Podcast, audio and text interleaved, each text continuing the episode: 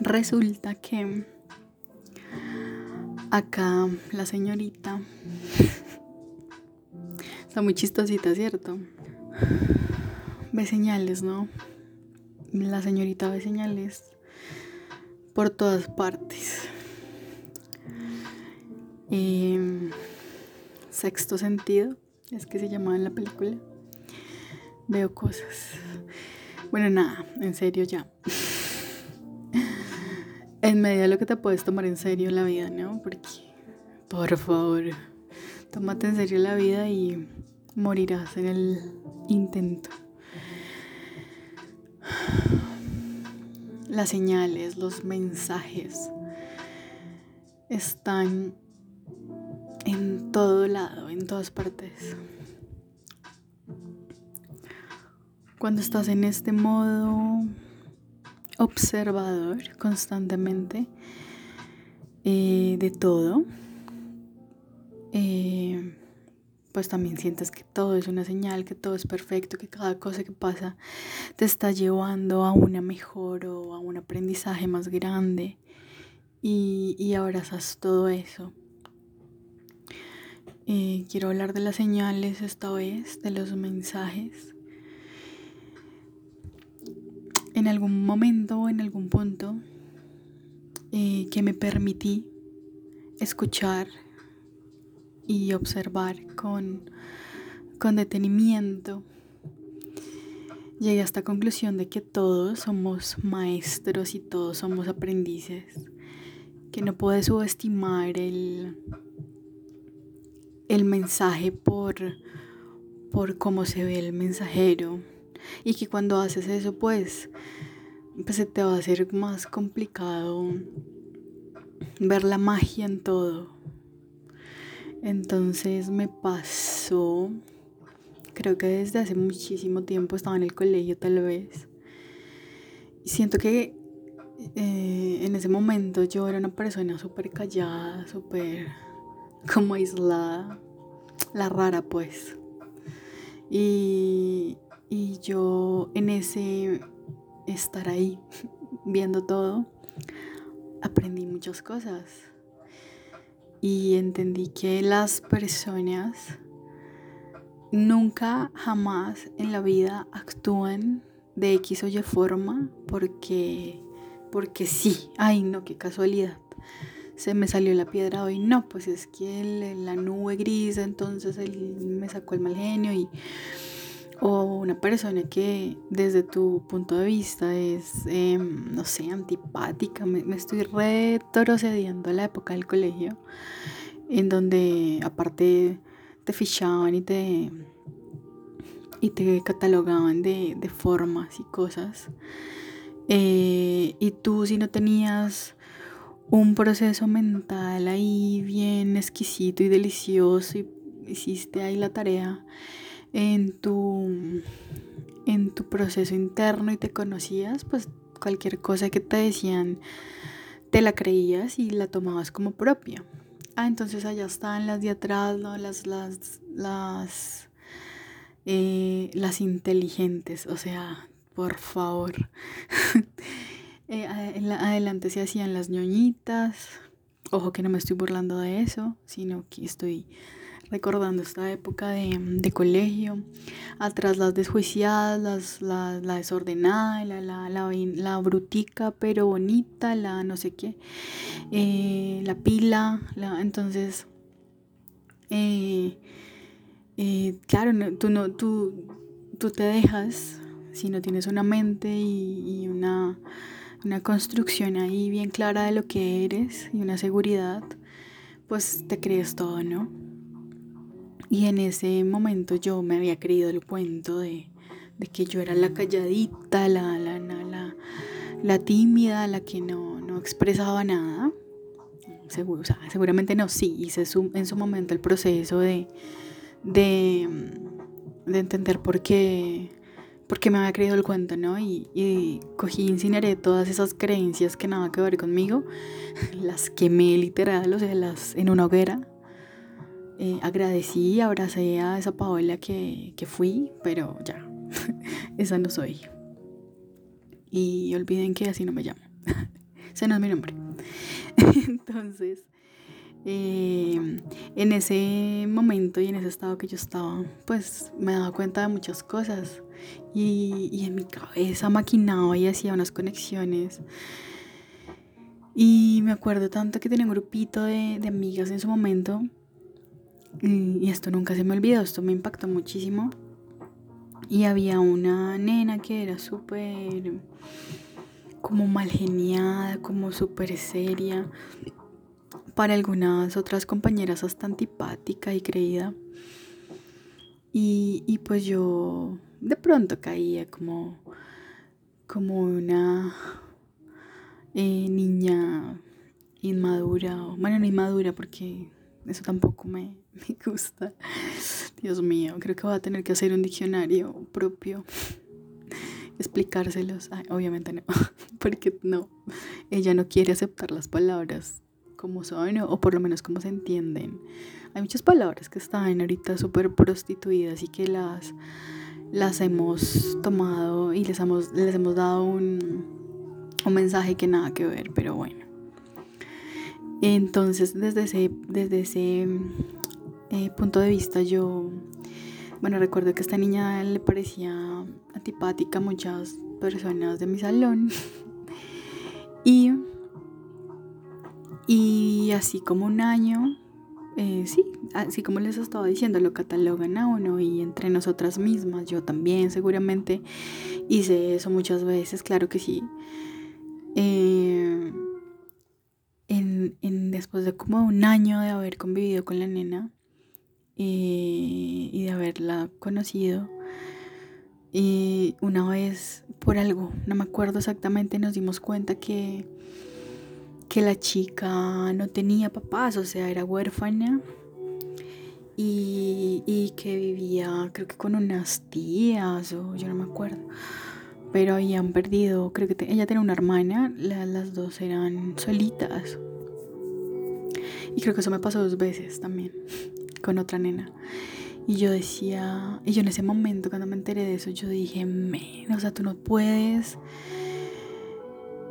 o sea, sí hazlo, hay gente que lo hace y, no le interesa el impacto que puede crear eso, ¿no? Pero, pero en mi caso no, no está y no es algo que me permito para nada. Y hace muchísimo tiempo, creo que desde esa misma época, sí medio lo hacía, porque tampoco pues era la más criticona, dije no. Puede ser una niña súper cansona en el salón, fastidiosita, lo que sea lo que, pero no, no puedes juzgar el proceso de los demás, no, tú no tienes ni idea desde qué perspectiva está viendo el mundo esa personita, eh, por lo que ha vivido y ta, ta, ta. Entonces, bueno, a lo que voy, no sé por qué siempre termino contando otras cosas. Bueno, seguramente sí aportan y, y enriquecen acá la charla, pero siempre termino diciendo otras cosas bueno, digo siempre porque no sé, pero tengo un par de, charlas también que he grabado y no, no las comparto por eso mismo. pero, pero bueno, ya. Entonces en este punto de observar, de ser como la observadora, entendí muchas cosas de la vida, muchísimas, muchísimas. Eh, por eso también abrazo tanto todo lo que fui, todas las versiones de mí, porque, porque me llevaron a lo que soy en este momento. Y, y a una especie de desparpajo eh, de todo, de, percepciones que, me llegan, de, creencias que de pronto tengo en el momento. Y hay algo que, yo tengo muy arraigado, pero que incluso eso puede un día desaparecer y, ya no ser parte de mí, no me interesa. Pero hay algo que está y que, y que, y que llegó y se quedó y es que, ok, estoy en el mundo, en un mundo dual, en un mundo con 10.000 posibilidades, tú acá puedes experimentar y hacer lo que se te dé la gana. Es exquisita la vida, o sea, es deliciosa. Hay 10 mil millones de sabores y colores y tú puedes escoger y, y adoptar como propio lo que quieras, ¿cierto? Lo que tengo claro en este momento es que puedo tener muchas eh, llegar muchas cosas que me apasionen. y las pasiones están ahí, te mueven. Y cuando haces las cosas con pasión se nota. Y lo siente la gente seguramente. Pero no me aferro a nada, a ninguna creencia o a ni, siquiera cosas que tengo ahorita como verdades. Ni siquiera a eso me aferro. Más allá del amor, obviamente ese es el pilar de todo pero no, no sé, hoy me pueden gustar ciertas cosas, seguir, o en el pasado seguir eh, ciertas corrientes de pensamiento, apoyar ciertas, bueno, no, yo no apoyo nada, yo no soy de nada, pero, pero yo hace mucho tiempo que solté como las banderas y las quemé, como que, no sé si recuerdan en la primera charla que hice que, que dije que ni siquiera mi nombre lo sentía como propio pero no por nada, o sea, no tengo ningún problema que me llamen por mi nombre, que por el nombre que me pusieron mis papás, pero eh, yo solté todo eso, ¿no? ¿Por qué? O sea, ¿por qué atarte a un pensamiento, a una forma de ser? ¿Por qué decir que eres una cosa o lo otro si puedes ser lo que se te dé la gana todos los días cuando te levantas? Puedes decir, bueno, hoy fui la mejor bailarina para mí, de mí para mí, me bailé 10.000 canciones de Nati Peluso ah, en, el espejo y, y qué, y, fue delicioso, y fui una bailarina, una chimba. Pero mañana me dieron ganas de escribir y entonces me salieron cinco poemas deliciosos y los compartes al mundo también, porque no te quedas con eso, porque para qué cuando es ese tipo de, arte, ¿no? De música, literatura, pues la sacas. Bueno, si no quieres, no, no tienes que sacarle todo, ¿no? También puedes escribir simplemente como terapia, pero si ven que siempre digo otras cosas y me voy por otro lado, pero bueno, el punto es que no me aferro a nada y ni siquiera lo que ahorita es verdad para mí, eh, lo abrazo como algo definitivo e inamovible porque porque tengo, primero tengo muy presente que somos, o que no, que no somos, que estamos en un mundo en donde las cosas nacen, em, tienen su proceso de, de lucidez y de transformación y florecen y luego mueren y mueren, pero realmente no mueren porque se queda la esencia y se o se transforma y vuelven y hacen este proceso una y otra vez y es exquisito. Entonces, ¿para qué aferrarte a algo? si igual se va a morir, ámalo y aprecialo en el momento que está. Y si te hace sentir bien, perfecto, excelente. Pero no, no me aferro a nada. Entonces las pasiones las abrazo porque, porque eso es lo que de algún modo me hace sentir plena en este plano y desde, este, desde esta perspectiva.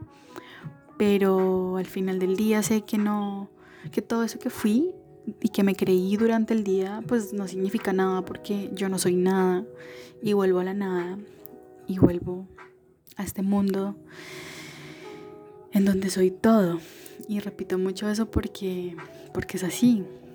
Sé que al final del día, eso que construiste, que ese personaje, ese avatar que, que te creíste, ser listo, sirvió y te lo creíste y jugaste el juego y fuiste el mejor y fuiste el mejor personaje que decidiste ser ese día y te creíste el cuento. Es, algo que me encanta porque yo juego dentro de este sueño, es una delicia. O sea, eh, escoger y como un niño chiquito que decide ser hoy no sé, el hombre araña y entonces se cree el cuento y se subió por las paredes y es entonces mañana es Superman y entonces eh, todo el hijo de puta día está con la capa y, se la cree y que qué mamá, que es que yo soy Superman y es que mis poderes y, y, es que yo soy, entonces salen a la calle y entonces que todo el mundo lo mira, este niño que si estamos en marzo y está disfrazado y es que no le está metido en su cuento y en su papel.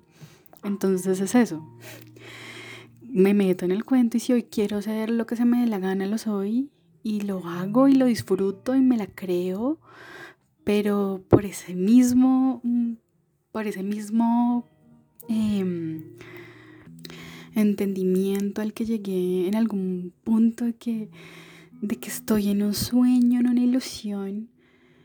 Y, y si es mi sueño, pues voy a hacer que sea el mejor sueño, que sea una chimba de sueño. O sea, no, ¿por qué llorar? ¿Por qué quedarme ahí? No, yo decido qué, quiero ser cada día y, y me la creo. Entonces, eso, eso me encanta y se los quería compartir también. Entonces vuelvo a las señales en este sueño que decidí soñar. Aprendo a ver las señales, los mensajes hermosos que aparte me envié yo misma. ¿Y cómo? ¿Cómo, cómo ves las señales? ¿Cómo, ¿Cómo te das cuenta que es una señal? Mm, yo siento que, siempre he tenido esta parte de la intuición muy desarrollada. Yo era la típica que le preguntó, o sea, mi mamá le tenía hasta miedo que yo dijera algo, que sintiera algo con respecto a alguna situación o a alguna persona, porque siempre salía, ¿cierto? Y, y eso sí, siento que es lo, lo más importante que a mí y que a mí, en mi caso me ha llevado a, a conectar más con las señales. Decía al comienzo que, que en ese proceso también comprendí que todos podemos ser maestros y que no puedes maestros y aprendices, ¿no? Somos eternos aprendices, dicen, pero también maestros. Muchas veces ni siquiera la persona con la intención de querer enseñar nada. Si estás atento a las señales, precisamente te das cuenta que que de pronto esa palabra que necesitabas escuchar, esa frase que necesitabas escuchar, esa confirmación o lo que sea, puede venir de cualquier, de cualquier cosa. Por eso no, no juzgo el, o, lo importante de no juzgar el, el mensajero. El mensajero no interesa realmente. Lo que interesa es el mensaje. Conectas o no, fin. Y, y veo el mensaje, o sea, y me permito encontrar esos mensajes en lo que sea y de repente voy a la tienda y la señora que vende los huevos dice algo que a lo mejor ella simplemente estaba hablando ahí normal, atendiéndome, pero yo recibo eso como una señal porque yo sé que esa es la palabra, que, que esa es lo que tenía que escuchar y lo encuentro en el celador, en el señor que vende aguacates, en en un perrito que pasó y se acercó a mí, en, todo, en todo, en todo. Y entonces este cuento se vuelve una cosa súper emocionante todos los días.